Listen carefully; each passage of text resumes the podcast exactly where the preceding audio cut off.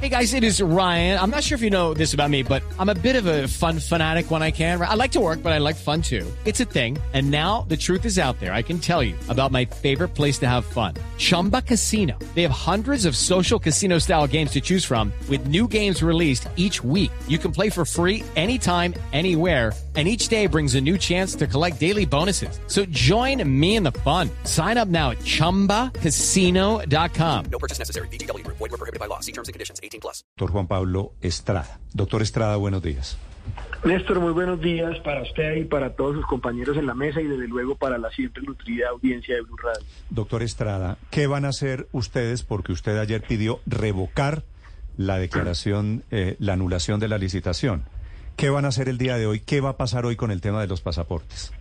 Néstor, más que pedir la anulación, ayer pedimos que se revocara la decisión que adoptó el canciller, que entre otras cosas, en un- una situación que no deja causar curiosidad, eh, desplazó la competencia que venía eh, a- atendiendo su secretario general y directamente se encargó de las decisiones de, de este eh, proceso licitatorio. Y obviamente lo hicimos porque juzgamos con argumentos que se expresaron en la audiencia que no se dan los presupuestos legales para acudir a la figura de la declaratoria de desierta, que como lo ha reiterado el Consejo de Estado y está señalado con claridad en la ley de contratos, solo procede cuando es imposible hacer una escogencia objetiva de una oferta que permita satisfacer las necesidades doctor, del Estado. doctor Estrada, detengámonos ahí. El hecho de que su consorcio, su cliente Thomas Gregan Sons y este grupo francés Thales quedaron como, como único proponente, vicia o elimina la figura de la selección objetiva en una licitación? No, eh, eh, Néstor, eso, eso está superado en Colombia desde 1993, cuando la ley 80 eh, no consideró que eso violara la escogencia objetiva y lo que señala es que para saber si el ofrecimiento cumple y en consecuencia hacer una escogencia objetiva, se compara la oferta con las reglas que definió la administración. Y si el ofrecimiento satisface las exigencias de ese pliego de condiciones, procede la adjudicación aun cuando sea un único oferente, porque por lo demás, y los estaba oyendo, como decía Felipe, tal vez, tal vez recordando sus épocas de, de, de abogado, eh, el problema es que no todo el mundo puede acceder a todos los contratos. Esa es una interpretación equivocada del derecho a la igualdad. No es que, usted también lo decía, Néstor, no es que todo Colombia pueda presentarse a la licitación de pasaportes. Lo que dice la ley es que hay que señalar unos criterios de habilitación y de ponderación adecuados y proporcionales al valor del contrato y a su complejidad. Ese es un contrato de medio billón de pesos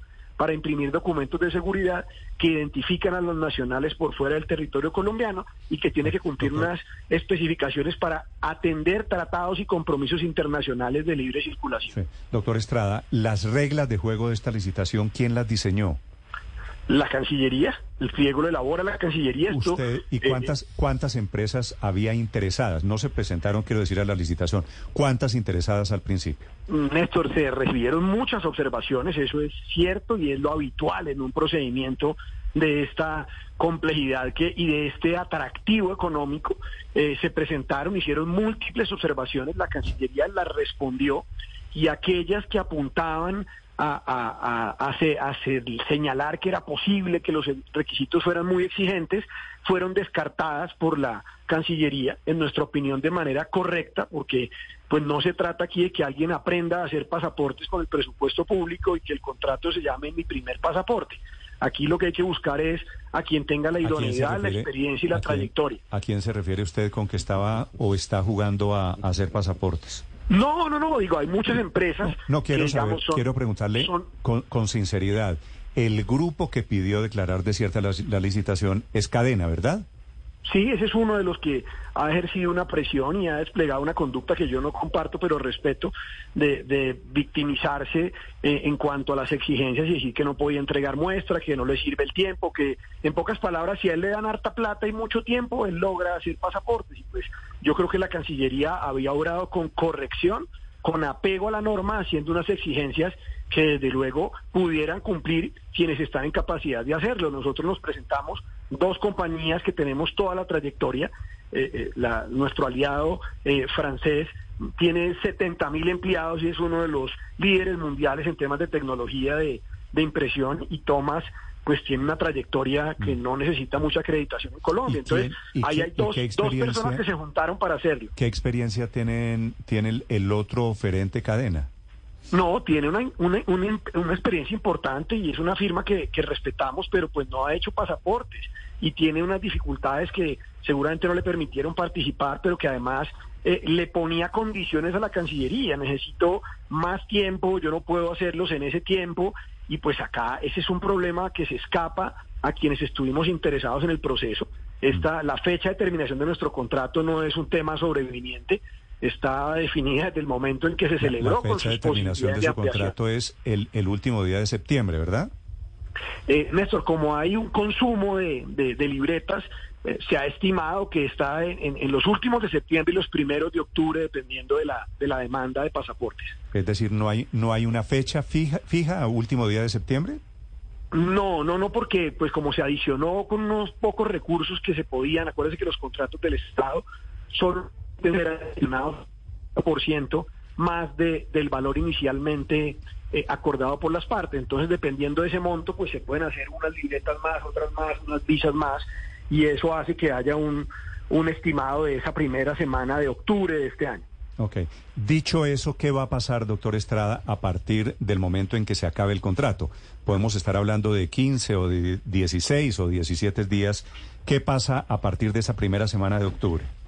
Pues Néstor, usted me dirá que mi ingenuidad es superlativa, pero yo sigo esperando que, el canciller eh, acierte cuando rectifique. Ayer le, le pusimos de presente eh, todas las razones por las cuales esa decisión es equivocada, violatoria de la ley, lo expone a él y a las personas que lo acompañaron en la sustentación de ese acto administrativo a, a unas consecuencias que no son deseables para un funcionario público, menos el que, digamos, está de salida en el servicio público, terminar con esa mácula en, en su carrera y creemos que la sensatez del equipo jurídico de la Cancillería y de los otros asesores del gobierno prime. Eso es la expectativa de ahora. Pero si en definitiva se ratifica esa decisión, Sí. escenario que no es el deseable, pero que es probable también, eh, lo cierto es que una vez el contrato nuestro termine, eh, pues no podemos, no por saboteo ni porque eh, queramos no contribuir, sino por imposibilidad legal, pues continuar prestando el servicio en los puntos de atención, porque Y ese servicio, una cosa es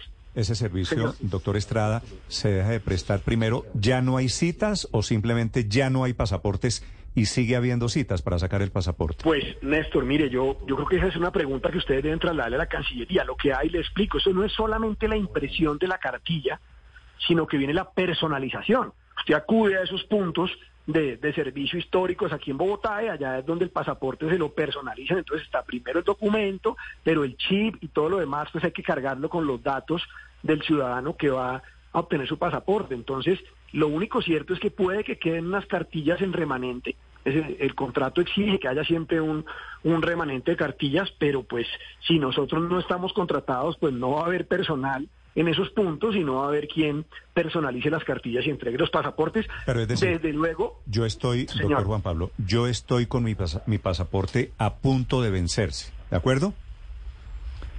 Pido la Sí. cita, pido la cita, pero no me van a entregar el pasaporte en octubre, mejor dicho. Pues usted, es que no se lo, pues si, si no, obviamente el canciller ayer lo anunció que para conjurar la situación que es, está provocando el mismo, alguien también en la mesa lo dijo ahorita con, con certeza, la jurisprudencia dice que la urgencia manifiesta no es para purgar eventuales fallas de planeación, como tampoco la declaratoria desierta, Néstor. Es decir, que todos los pliegos son susceptibles de mejora como cualquier obra humana, así es. Pero después de que se reciben ofertas, usted no puede empezar a decir que mejor me hubiera gustado hacerlo así, entonces como, como hubiera podido ser para que cupiera más gente, declaremos desierto. Y lo mismo pasa con la urgencia. O sea, él está alegando en contra de un principio general de derecho, el canciller, su propia culpa a su favor. Y entonces va a declarar una urgencia eso tendrá un control por la Contraloría, que es un control casi que automático, hay que remitir el acto, podrá ser demandado también ese acto, pero mientras tanto al amparo de la presunción de legalidad de ese acto, seguramente tendrán que contratar a With Lucky Land slots, you can get lucky just about anywhere. Dearly beloved, we are gathered here today to. Has anyone seen the bride and groom? Sorry, sorry, we're here. We were getting lucky in the limo and we lost track of time. No, Lucky Land Casino, with cash prizes that add up quicker than a guest registry. In that case, I pronounce you lucky.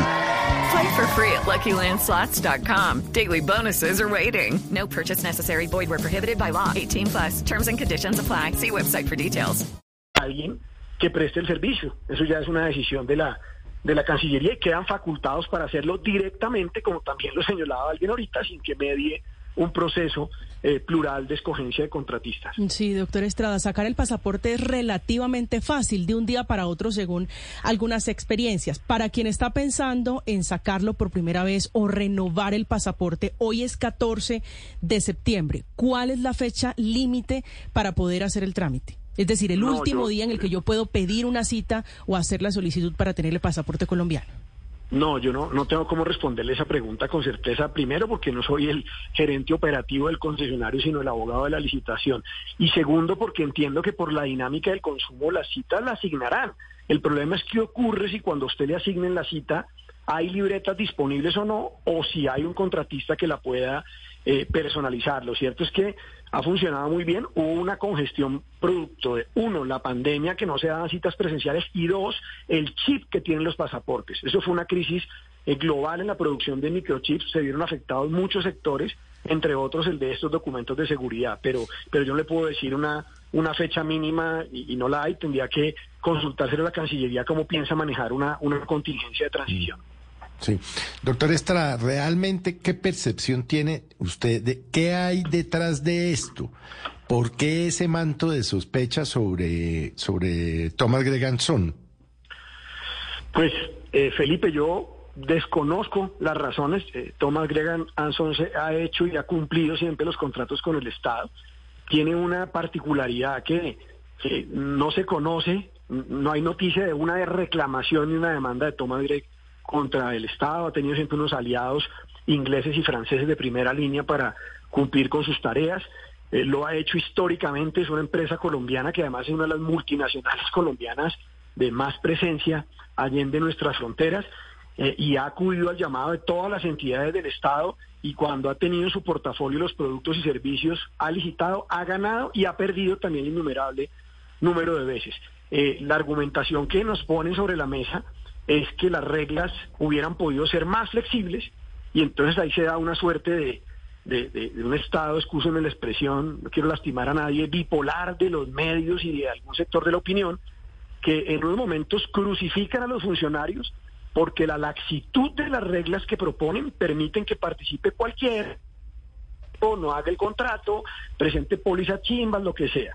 Y cuando la administración hace unas exigencias duras en consideración a lo que va a entregar y a lo que está en juego como interés general de los colombianos, entonces es que hay que hacerlas más suaves para que participe más gente, como si eh, eh, la existencia en el mercado de ciertas actividades no estuviera restringida a unos pocos que tienen la capacidad para hacerlo. Doctor Estrada, una pregunta final. ¿Es cierto que ustedes, quiero decir su, su empresa, la que usted representa, el grupo Thomas Gregan Sons y este grupo francés Tales, se ganaron la licitación, obtuvieron el primer puntaje y alguien en la casa de niño dio la instrucción de revocar el proceso? ¿La orden de declarar desierta la licitación vino de la casa de Nariño? Néstor, yo no, no tengo tampoco una información que pueda darle a usted a la audiencia con esa certeza. Lo que le puedo decir, sí, con plena certeza, es que nos sometimos a las reglas que fijó libremente la Cancillería, que fueron ampliamente debatidas, que en efecto, como en todo proceso, tuvieron cuestionamientos, cuestionamientos despejados por la Cancillería, cumplimos con todas las exigencias, nos adjudicaron mil puntos y, y ayer, pues, en una decisión que que, venían cantando desde que se tomaron esas decisiones, aplazamientos, asunción de competencia por el canciller, nos dijeron que por esas razones, porque no había más oferentes y porque creían que las reglas no lo habían permitido, la declaraban desierta, cuando la ley no permite ese argumento y los funcionarios solo pueden hacer aquello que les está expresamente permitido. Sí. Doctor Estrada, obviamente las voces, eh, incluso de quienes no pudieron alcanzar las condiciones mínimas para participar en la licitación, hablan de que están hechas las condiciones a la medida de ustedes, que, que es una licitación sastre, entre otras cosas porque dicen que el tema de la imprenta en América Latina solo la tienen ustedes, que nadie más podía cumplir ese requisito. ¿Eso es cierto? A ver, eh, primero no, no sé quién me habla, pero lo, lo saludo. Ricardo Espina, doctor Estrada, ¿cómo Ricardo, le va? ¿cómo está? No le reconocí el tono de la voz, Ricardo. Eh, a ver, siempre se va a dar una dinámica que quien viene ejecutando un contrato tiene una posición más favorable que quienes apenas se van a aproximar. Pero el problema es que eh, eso no es culpa de quien está ejecutando el contrato. Entonces, eh, los únicos pasaportes que se hacen no son acá. De hecho, la sede en Colombia está asignando un puntaje de ponderación. Si usted me lo pregunta, y en esta mesa hay, hay- hay- reconozco al menos a dos eh, juristas eh, eh, en ejercicio, yo hubiera exigido como un requisito mínimo que la impresión se hiciera en Colombia. ¿O usted le gustaría que dependiéramos de la voluntad de un impresor en China para nuestros documentos de identificación y de movilidad en otros estados? Entonces, obviamente hay condiciones que el que quisiera participar, pero que sabía es que este contrato no surge ayer, ni hace un mes. ¿Dónde, Desde hace do- cuatro doctor- doctor años que se adjudicó, ¿dónde, señor. ¿Dónde se imprimen los pasaportes? aquí en Bogotá, en Colombia, en, una, eh, en plantas de, de tomas. Y lo que se pide ¿Y por, también para me hace, puntaje, ¿Y por qué hace usted la precisión de que ese debería ser un requisito? ¿Quién propone porque imprimir los Néstor, es pasaportes que es un Colombia? documento, es un documento de seguridad nacional. Es como la, cuando el debate de la cédula, yo tuve la oportunidad en su momento de acompañar la registraduría de Alma Beatriz Rengifo, que en paz descanse, y ese fue otro debate en su momento, ¿dónde se imprime la cédula de los colombianos? En Colombia. Es, es un tema de soberanía y de seguridad nacional. Por eso, pero, documentos pero, pero su alusión es porque hay algunos oferentes que quieren imprimir fuera de Colombia. No, pues porque claro, dicen que si, si lo que están cuestionando, Néstor, es que la exigencia es muy dura y que solo está lista la operación, pues es que nos está pidiendo tiene una planta en posibilidad. Y el otro gran reproche que le hacen es que una consultora que contrató la Cancillería para que le dieran las opiniones de cómo mejorar las reglas, le dijo que no pidiera muestras. Usted, a ver si usted va a comprar y va a mandar a hacer eh, 300 suéteres, pide una muestra, porque para ver si lo que le están diciendo que van a hacer lo pueden hacer. Y, y ese es el otro No, gran reproche. Entonces, remodelé, remodelé un baño en mi casa y por supuesto pedí una muestra de cuál era el baldosín que iba a utilizar. Pues bueno, ahora usted va a contratar 500 mil millones en un documento de seguridad, no es que le tiene que hacer 500 mil ni 100 mil, hágame una muestra a ver si es verdad que usted usa los materiales que estamos pidiendo, porque es que esas exigencias, Néstor, por ejemplo, y ahí está la ex canciller María Consuelo Araujo, la posibilidad que hoy tenemos de movernos en la Comunidad Económica Europea sin visado está estrecha e íntimamente ligada a las condiciones de seguridad que acredita nuestro pasaporte. mm, sí, no, no quiero imaginarme lo que sería un desorden de pasaporte No, pues, a partir del próximo ¿Cuánto, mes de cuánto octubre. cuestan esas máquinas para imprimir los pasaportes en Colombia, doctor Estrada? No, me está corchando usted, hermano. Yo soy, yo soy abogado litigante, pero no, no soy un financiero pero, pero de la vale un billete. Eso vale un billete. Ah, no, pues claro, es que ese es el otro usted. problema. Siempre que alguien quiere llegar a un negocio, pues hay uno que tiene un costo que ya desarrolló y entonces puede dar un mejor precio en la licitación. Entonces hay mucha gente que no le gusta participar porque podría participar, solo que tendría que cobrar muchísimo más caro, entonces no va a tener una, ofue- una oferta competitiva. Y esa es una ventaja que da el mercado. Eso no es un tema que, que se genere adrede para eliminar a unos y favorecer a otros. El que ya hizo sus inversiones, el que ya tiene sus proveedores, el que maneja descuentos, puede dar mejores No, pues, si, precios. hay, Entonces, si hay una licitación de aviones, pues gana el que ya tiene aviones, por supuesto. Es el, el, eh, abogado de la firma Thomas Gregan Sons, anticipando lo que puede pasar en caso de que se mantenga la decisión de declarar desierta la licitación de los pasaportes, en caso del rollo en el que nos van a meter, en caso de que se mantenga esta decisión. Doctor Estrada, gracias. Néstor, a ustedes, muchísimas gracias. Chao, Juan Pablo Estrada, 846 Felipe, que no vaya a ser este el equivalente a las basuras a nivel nacional.